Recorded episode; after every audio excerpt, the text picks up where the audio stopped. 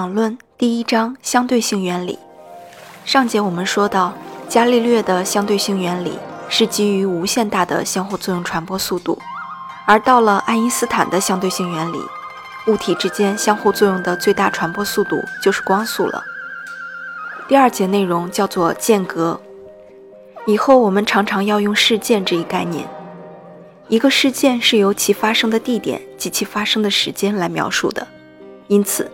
在某一实物粒子上所发生的事件，可由粒子的三个坐标及事件发生的时间来决定。为表述便利起见，使用一个假想的四维空间往往是很实用的。在这个四维空间的四个轴中，三个用来刻画位置坐标，一个用来标示时间。在这个空间内，事件可用点来表示，这个点称为世界点。在这个假想的四维空间内，每一个粒子都对应于一条线，称为世界线。这条线上的各点决定了粒子在所有时刻的坐标。很容易证明，与一个做匀速直线运动的粒子相对应的世界线是一条直线。现在，我们用数学形式来表示光速不变原理。为此。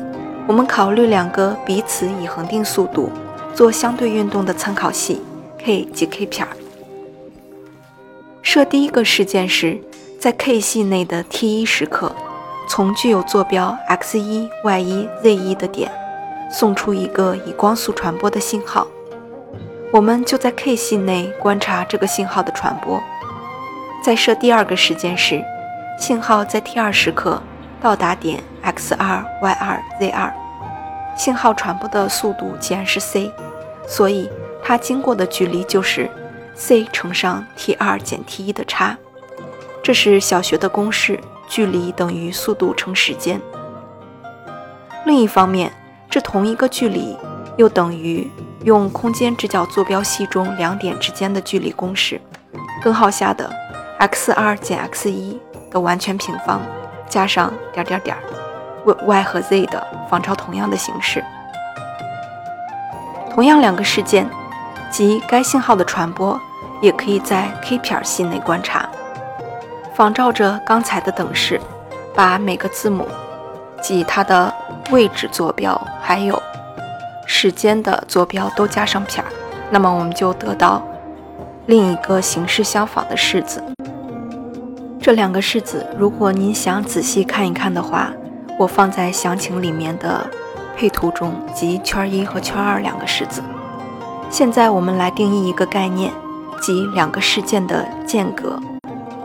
每一个事件有一个相对应的四维坐标，其中三个是此事件的空间位置坐标，还有一个是此事件发生的时间坐标。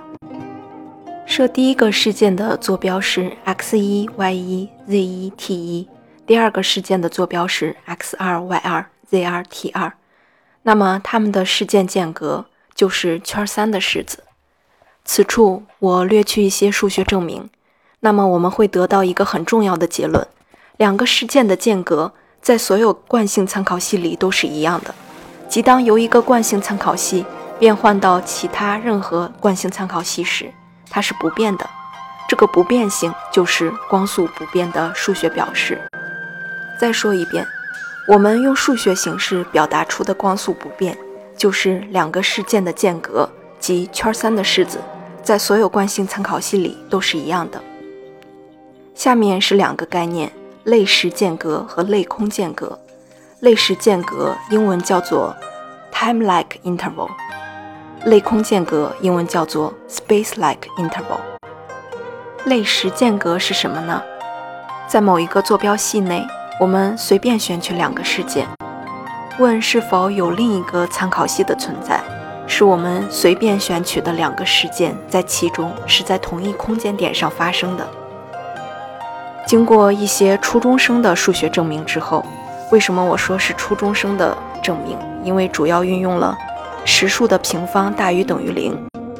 如果两个事件的间隔及圈三的式子算出来的数值是实数的话，则我们要找的参考系是存在的，因此实数间隔称为类时间隔。若任何两个事件在同一物体上发生，比方说你掉头发跟指甲长长了，这两个事件，因为都是在你身体上发生的，那么它们的间隔将永为类时的。类空间隔又是什么呢？类空间隔是在某一个参考系中，我们随便选取两个事件，我们问有没有另一个参考系使这两个随便选取的事件在其中是。以同时间发生的。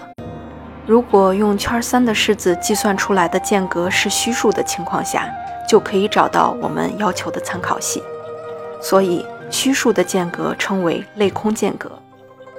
由于间隔的不变性，将其分为类空间隔及类时间隔具有绝对的意义。这就是说，一个间隔的类空性或类时性与参考系无关。下面是绝对未来、绝对过去、绝对分隔的概念。我有点饿了，明天再说吧。